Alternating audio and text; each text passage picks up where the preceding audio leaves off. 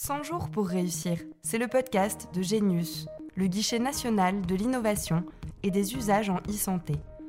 Autour de Lionel Richard, retrouvez les innovateurs de la e-santé et les experts incontournables pour vous aider à réussir dans vos projets.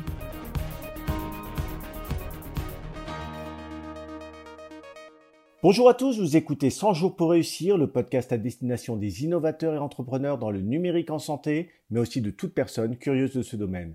Ce podcast est produit par Genius, le guichet national de l'innovation et des usages en e-santé. Dans cet épisode, nous parlerons de la réussite de la levée de fonds d'une start-up. Pour ce faire, nous recevons Arnaud Rosier, cardiologue, fondateur et dirigeant d'Implicity, une plateforme de télémédecine destinée aux cardiologues. Elle permet de suivre à distance les patients, de mettre en place des actions préventives et d'améliorer leur qualité de vie grâce à la donnée et à l'intelligence artificielle. Nous recevons également Jean-Marc Patouillot, managing partner chez Partech Partner, un fonds d'investissement.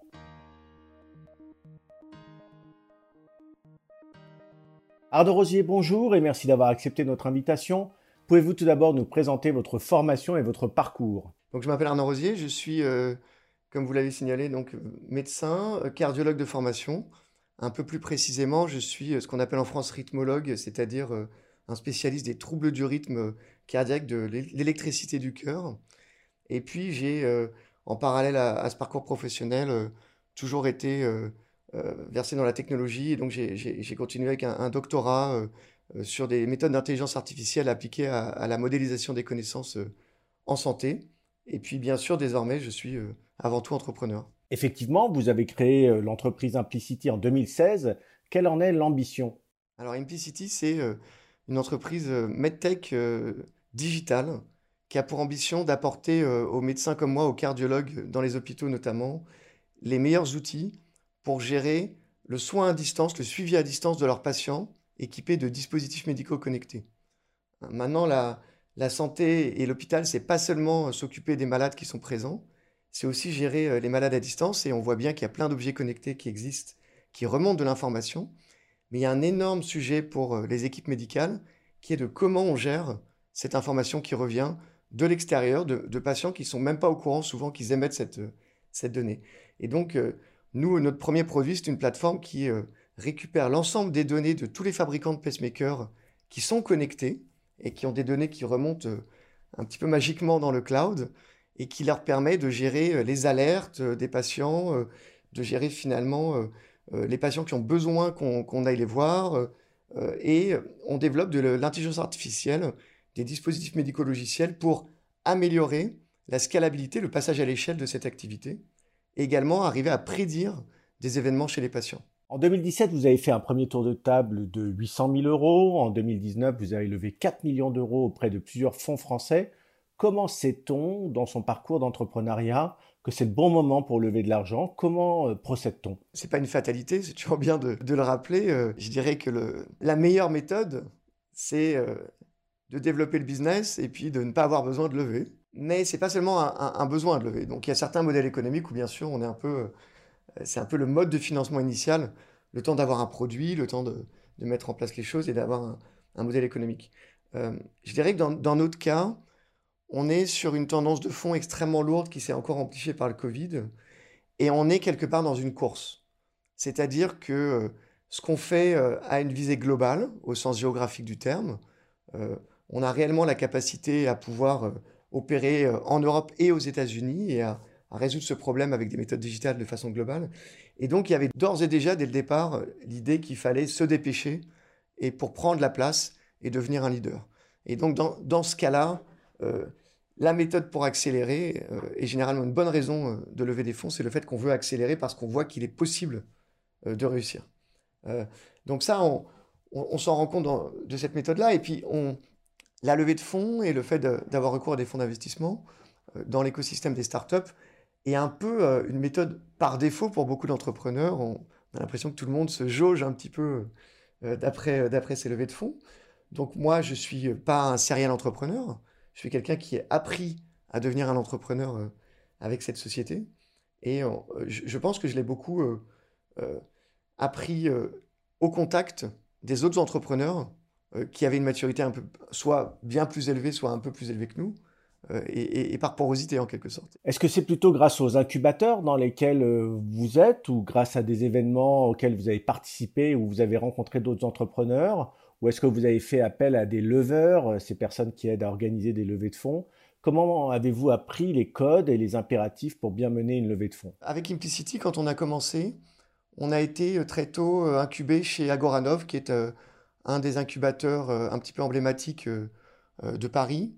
Et, chez Agoranov, on a non seulement bien sûr l'encadrement par les chargés d'affaires et l'incubateur en lui-même, mais finalement on a cette faculté d'être mis en relation avec d'autres sociétés qui nous ressemblent, au sens où ce sont des sociétés qui font de la disruption digitale, parfois des sociétés dans la santé, et, euh, donc évidemment des entrepreneurs, des, CEO de, sociétés, et on, rencontre des gens, et on passe finalement le, rôle du CEO, euh, c'est d'avoir la vision, c'est de mettre en place euh, les recrutements clés dans, sa société, mais c'est aussi finalement de, d'apprendre et de, et de grandir avec la société.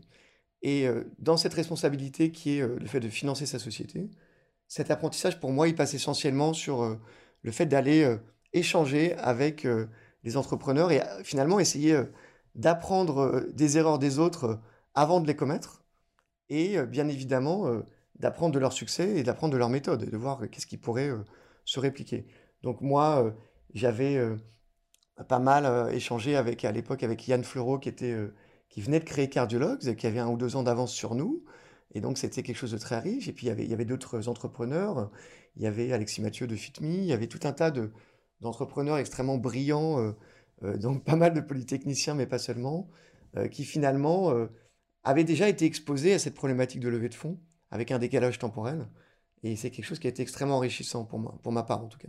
La question de passer par un lever s'est-elle posée? En avez-vous rencontré? Tout à fait. Alors en fait, cette question, c'est marrant parce que on a l'impression qu'elle se repose un peu à chaque fois qu'on se dit qu'on va relever des fonds. On se dit tiens, qu'est-ce que je fais? Est-ce que je recours euh, à un lever ou pas? Euh, euh, Ce qui est bon, les, ce qui est, toujours difficile, c'est de se dire finalement pourquoi? Pourquoi je prends un lever? Et, souvent, on se dit qu'on peut prendre un lever peut-être parce qu'on est dans un défaut de confiance, etc. Et, et, je pense que ça dépend vraiment euh, à quel point on veut euh, s'investir totalement dans la levée de fonds. Pour moi, il y a quelque chose d'assez co-substantiel dans le rôle de l'entrepreneur, dans l'incarnation que l'entrepreneur euh, a de sa vision et de ce qu'il veut faire de sa société. Et, du coup, c'est vrai qu'on n'est jamais passé par des lovers chez Implicity, mais on en a rencontré un certain nombre. Et d'ailleurs, un certain nombre d'entre eux m'ont dit, quand j'ai voulu faire notre tir autour d'amorçage, quand on a levé 4 millions en 2019, j'en avais rencontré certains et ils m'ont dit, on pense que tu n'as pas besoin de nous, et on pense que là où tu en es maintenant, euh, euh, ça va le faire. Et, voilà. Bon. Donc je ne sais pas si c'est parce qu'ils voulaient pas travailler avec nous ou, euh, ou qu'ils le pensaient vraiment, mais ça s'est fait comme ça. En même temps, je, je, porte aucun jugement de valeur sur ceux qui passent par des leveurs parce qu'on voit des, sociétés incroyables qui passent par des leveurs, qui font des levées de fonds considérables.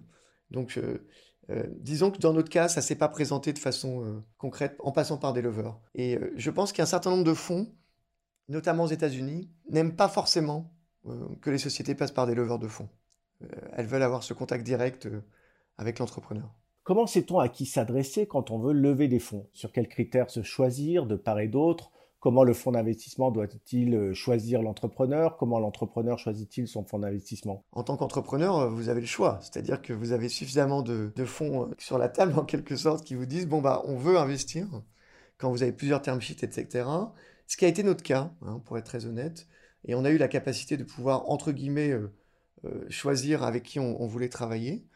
Euh, parce que on, dit souvent, et les, fonds le disent, c'est une rencontre, il faut qu'il y ait un fit humain. C'est-à-dire que le, un des critères principaux des fonds, on l'entend souvent hein, dans, les podcasts, c'est finalement qu'il y ait un fit entre les partenaires du fonds et puis l'entrepreneur ou l'équipe. Euh, je pense que c'est aussi vrai dans l'autre sens. Et je pense que très souvent, quand on va chercher des fonds en tant qu'entrepreneur, on se dit je veux de l'argent et je vais d'abord chercher de l'argent. Ce qui est vrai. Hein, on n'irait pas voir les fonds d'investissement sinon. Mais je pense qu'il ne faut pas sous-estimer à quel point euh, derrière c'est une aventure ensemble. Et euh, les fonds vont être au bord et il va falloir discuter d'un certain nombre de choses. Et, donc finalement, il y a un peu un côté mariage. Hein. Donc, et puis ils sont là pour longtemps. Hein, ils ne vont pas sortir tout de suite.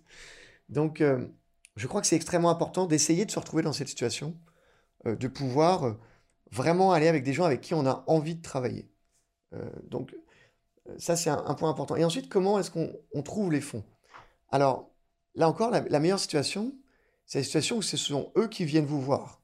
C'est-à-dire où vous arrivez à faire suffisamment parler de vous. et donc, il y a, dans la levée de fonds un exercice qui est un petit peu étonnant finalement, qui est un exercice un petit peu de séduction euh, et qui se prépare un petit peu en, en avance. Euh, c'est pas simplement un exercice euh, où on se donne rendez-vous, on se rencontre, on a des tableaux, on regarde les tableaux, chacun décide de façon purement rationnelle. Il y a réellement, c'est quelque chose qui m'a beaucoup surpris parce que je ne connaissais pas ces codes, il y a vraiment une culture dans la levée de fonds. Il y a la manière dont c'est censé se passer. Et donc, vous avez, en tant qu'entrepreneur, ce rôle d'arriver à exprimer clairement votre vision et euh, de mettre en évidence à la fois la vision de la société, ce vers quoi vous voulez tendre, et qui donc va expliquer le potentiel, mais aussi la manière dont vous exécutez, et donc les bonnes nouvelles et euh, les, jalons de la société qui vont rassurer sur votre capacité à délivrer cette vision. Et ça, c'est vraiment quelque chose qui, est, visiblement d'une importance considérable dans la, culture de la rencontre entre l'entrepreneur et, les fonds d'investissement. Pour votre part, quels ont été les critères de décision pour choisir des fonds d'investissement? Qu'est-ce qui vous a convaincu? Dans notre cas, euh, on est une société de santé digitale. Il existe euh, quelques fonds de santé digitale en tant que tels, qui sont, vraiment euh, dans ce créneau, mais la majorité des fonds sont des fonds qui investissent sur des sociétés de deep tech, souvent en B2B, de gens qui font du, SaaS, des plateformes euh, digitales. Et ça, ce sont les, fonds les plus gros, les plus nombreux. et ces fonds apportent des choses spécifiques sur les méthodes de passage à l'échelle, sur l'organisation de la société. Et puis en face, il y a des, fonds plus santé, mais qui souvent sont des fonds plus biotech, habitués à faire de la molécule, qui donc sont sur des stratégies complètement différentes. Donc nous, on voulait associer un fonds digital avec un fonds santé et si possible santé digitale. Et donc on avait déjà cette contrainte dès le départ euh, d'associer, de syndiquer des fonds. Et euh, donc on a trouvé, euh, on a été assez vite séduit par Serena et par Kamel qui est un partenaire de Serena avec qui je me suis d'emblée très bien. Il y a eu un fit en quelque sorte humain extrêmement fort dès le début et une thèse d'investissement qui était compatible avec eux. Et ensuite on s'est posé la question de euh, quel fonds santé allait nous accompagner. Et il y en avait honnêtement plusieurs euh, très bons autour de la table. Et on a fini par euh, aller avec, avec Carista, qui s'appelait Cap Décisif à l'époque, et qui avait une grosse expérience spécifiquement en santé digitale. Et puis, on avait un autre fonds digital qui était également là, qui était Xange, pour lequel, pour être très honnête, on n'avait pas forcément prévu de, prendre trois fonds, on était parti plutôt sur deux. Mais en fait, ils ont montré une capacité euh, d'être un partenaire extrêmement forte euh, dans leur discussion avec nous.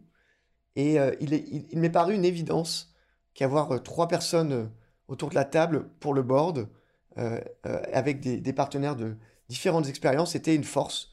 Et donc finalement, c'est l'idée que ça serait une force qui nous a, qui m'a décidé à choisir sur cette, cette syndication. Les fonds auprès desquels vous avez levé sont des fonds français. N'est-ce pas tentant de se tourner vers euh, le marché étranger, notamment le marché américain? Alors euh, oui, euh, je dirais qu'elle elle est arrivée, mais elle, est, elle, arrive plutôt maintenant finalement. quand on a levé notre, notre site en, 2019, l'ambition c'était d'accélérer en France et en Europe à ce moment-là. On n'avait pas encore le rêve de devenir un leader américain. on était en train de devenir un leader français. Donc, euh, euh, ensuite, je pense qu'on a réellement une bonne capacité à trouver des, des capitaux pour du CID en France, euh, en France et en Europe. et d'ailleurs, ça se décale, c'est-à-dire que les fonds vous le diront, c'est de, plus en plus compétitif sur le CID et donc ils, se portent de plus en plus vers des sociétés early stage. et donc je pense qu'en fait, pour un entrepreneur, au-delà de la tentation, s'il n'y a pas réellement déjà euh, une capacité à, faire des choses aux États-Unis euh, ou un marché qui d'emblée apparaît global avec des, euh, des, choses pour convaincre, on peut vouloir se, lancer aux États-Unis lever avec des Américains d'emblée, mais ça peut aussi être, euh, finalement euh, destructeur, parce que euh, sa levée de fonds, il faut la réussir. Le but, c'est pas d'y passer un temps infini. Et puis, il y a toujours un piège à lever trop par rapport à sa capacité à accélérer, parce que la valorisation de la société, il faut l'assumer derrière. Et il faut l'assumer à travers les levées de fonds.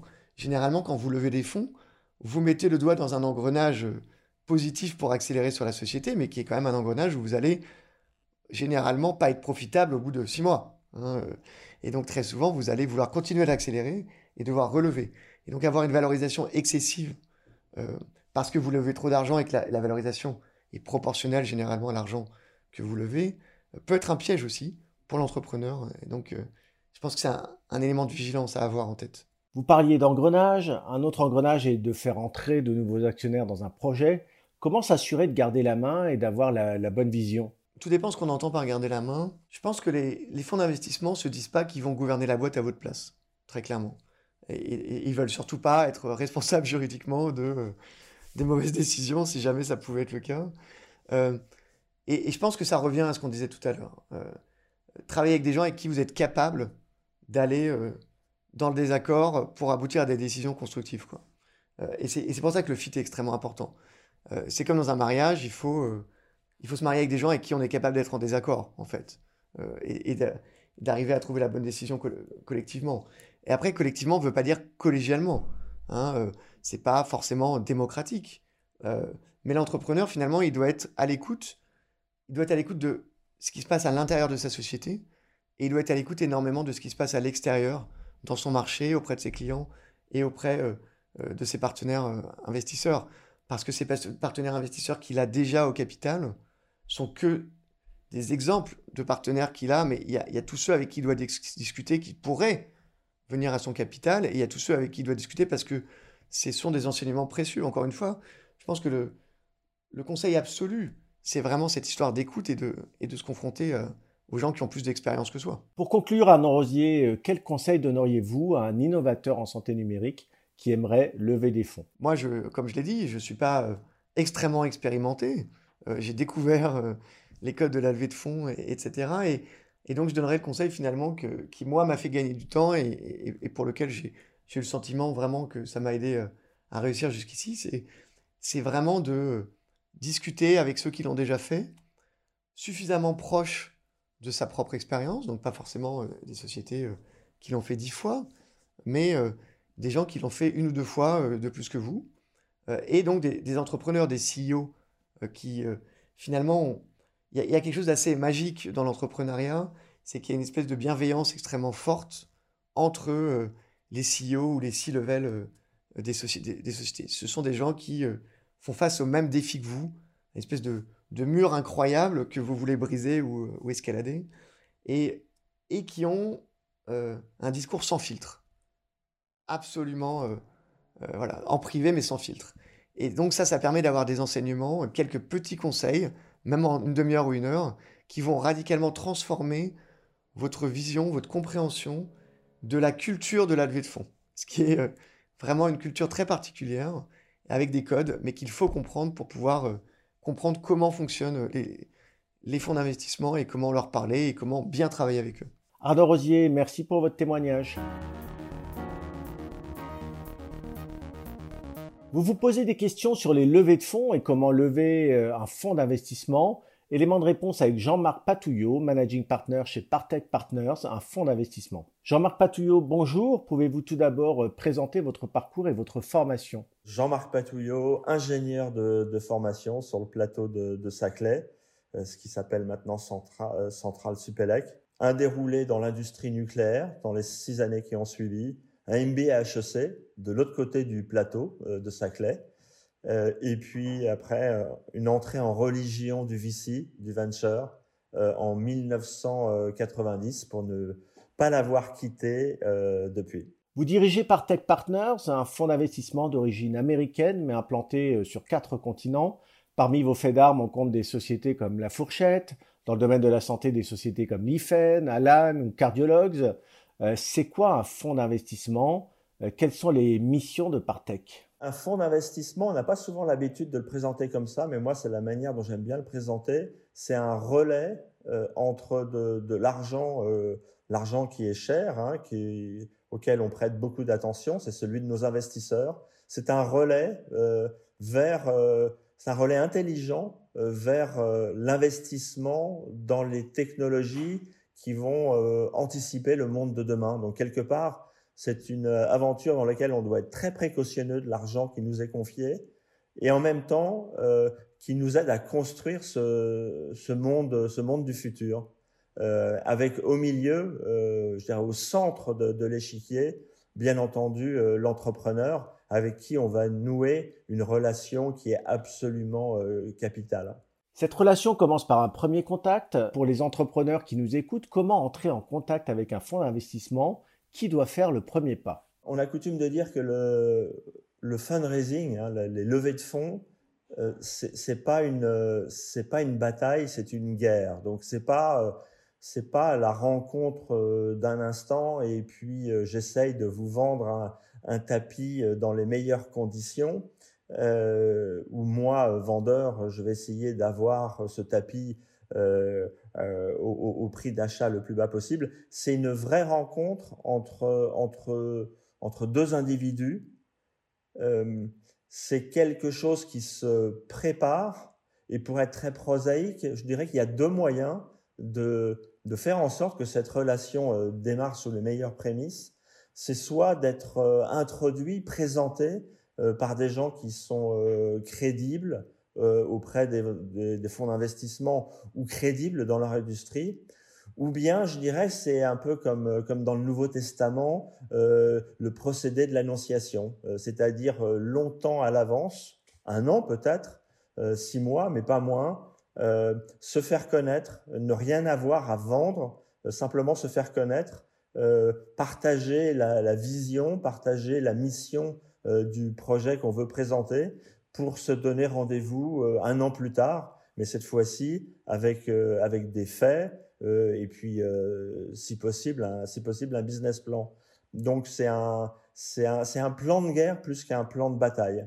Quels sont les aspects qui vont le plus vous intéresser dans un projet et une entreprise? Est-ce que c'est la vision de l'entrepreneur? Est-ce que ce sont les aspects financiers? Tout est dans les chiffres. Euh, néanmoins, les chiffres vont pas compter de la même manière euh, suivant le stade euh, auquel se trouve le, l'entrepreneur. Il y a plusieurs aspects. Il y a, une fois de plus, le stade de développement de l'entreprise, si on en est à la sortie du garage, ce qu'on appelle communément le, le, stade du seed ou de l'amorçage dans notre jargon, il est clair qu'on va surtout s'appuyer sur la vision présentée par l'entrepreneur et la personnalité de cet entrepreneur.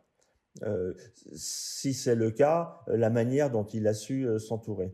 Et à fur et à mesure qu'on va monter euh, dans les stades de développement de l'entreprise, on rencontre aussi des sociétés qui en sont au stade du venture, voire au stade du capital développement ou growth, donc ce qu'on appelle les, les, séries C, les séries D. Là, pour le coup, euh, on, va avoir des notions qui vont rentrer en ligne de compte, bien entendu les chiffres, hein, tout est dans les chiffres, comme je le disais tout à l'heure, mais aussi cette notion d'adéquation entre un produit et un marché.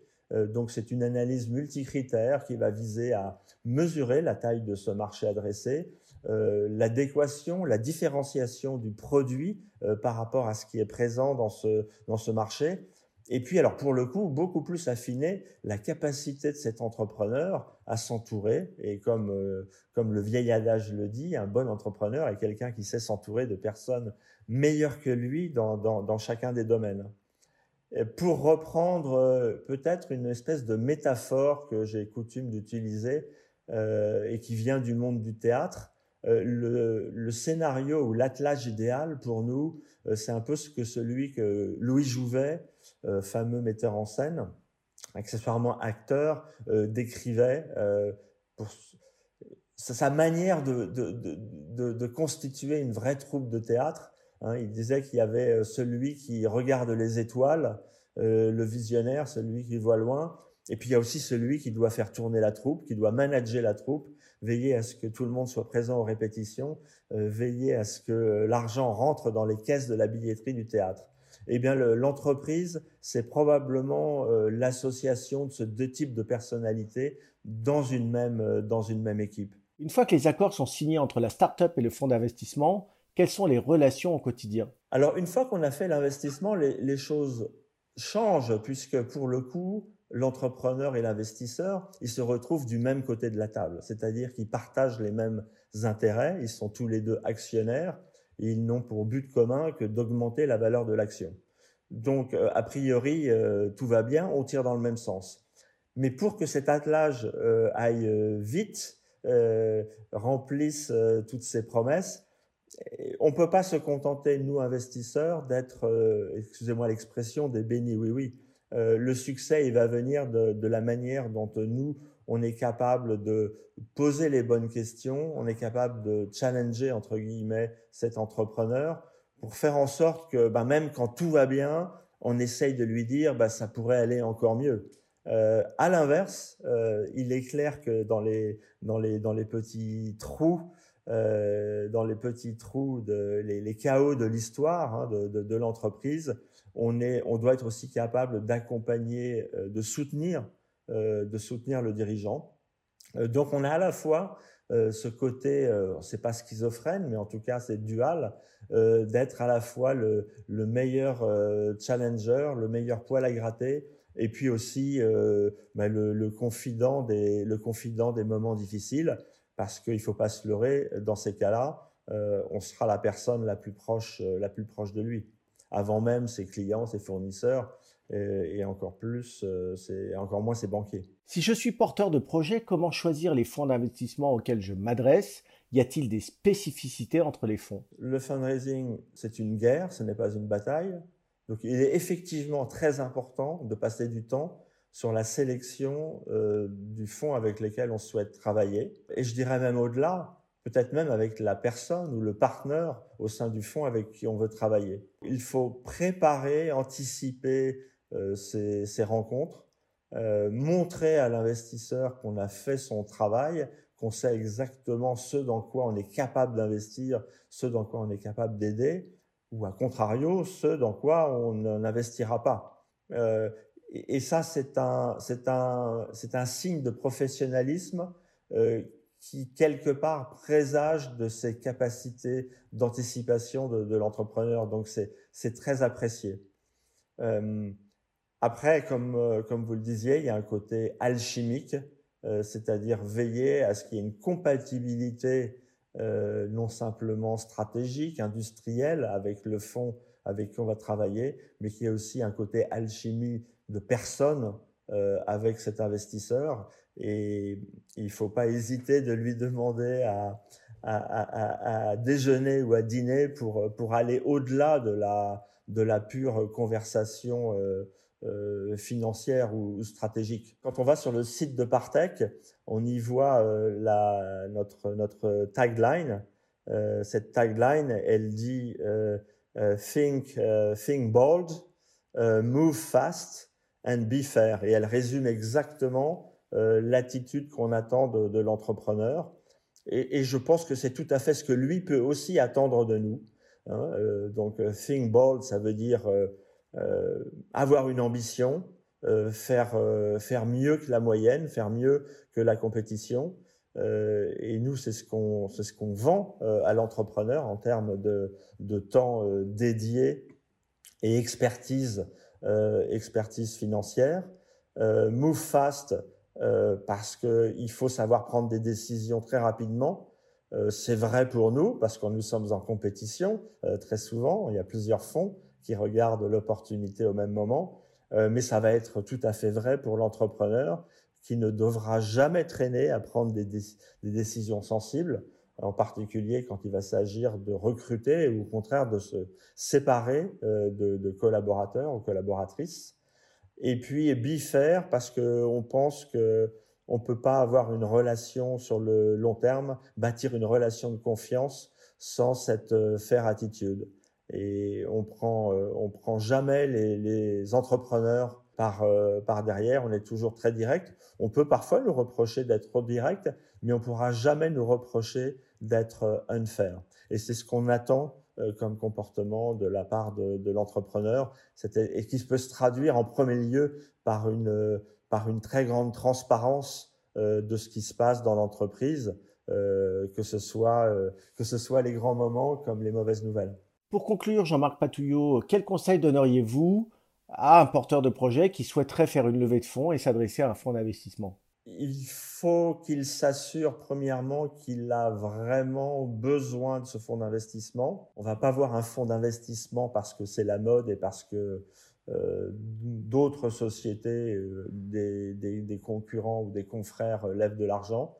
Euh, on peut pas aller voir un investisseur si on n'a pas un vrai projet. Hein. donc le projet, la vision, l'ambition euh, est ce qui guide la démarche de l'entrepreneur?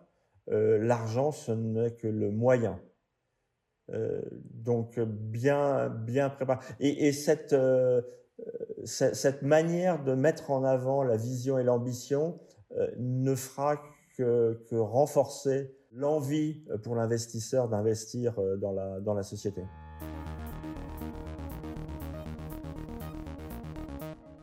Notre épisode touche à sa fin. Merci de nous avoir écoutés. Nous remercions nos deux invités pour leur disponibilité. N'hésitez pas à vous abonner au podcast sur les plateformes d'écoute. Nous vous donnons rendez-vous très bientôt pour un nouvel épisode de 100 jours pour réussir. Celles et ceux qui font la e-santé d'aujourd'hui et de demain sont sur le podcast de Genius. Et toutes les solutions pour réussir sont sur genius.isanté.gouv.fr.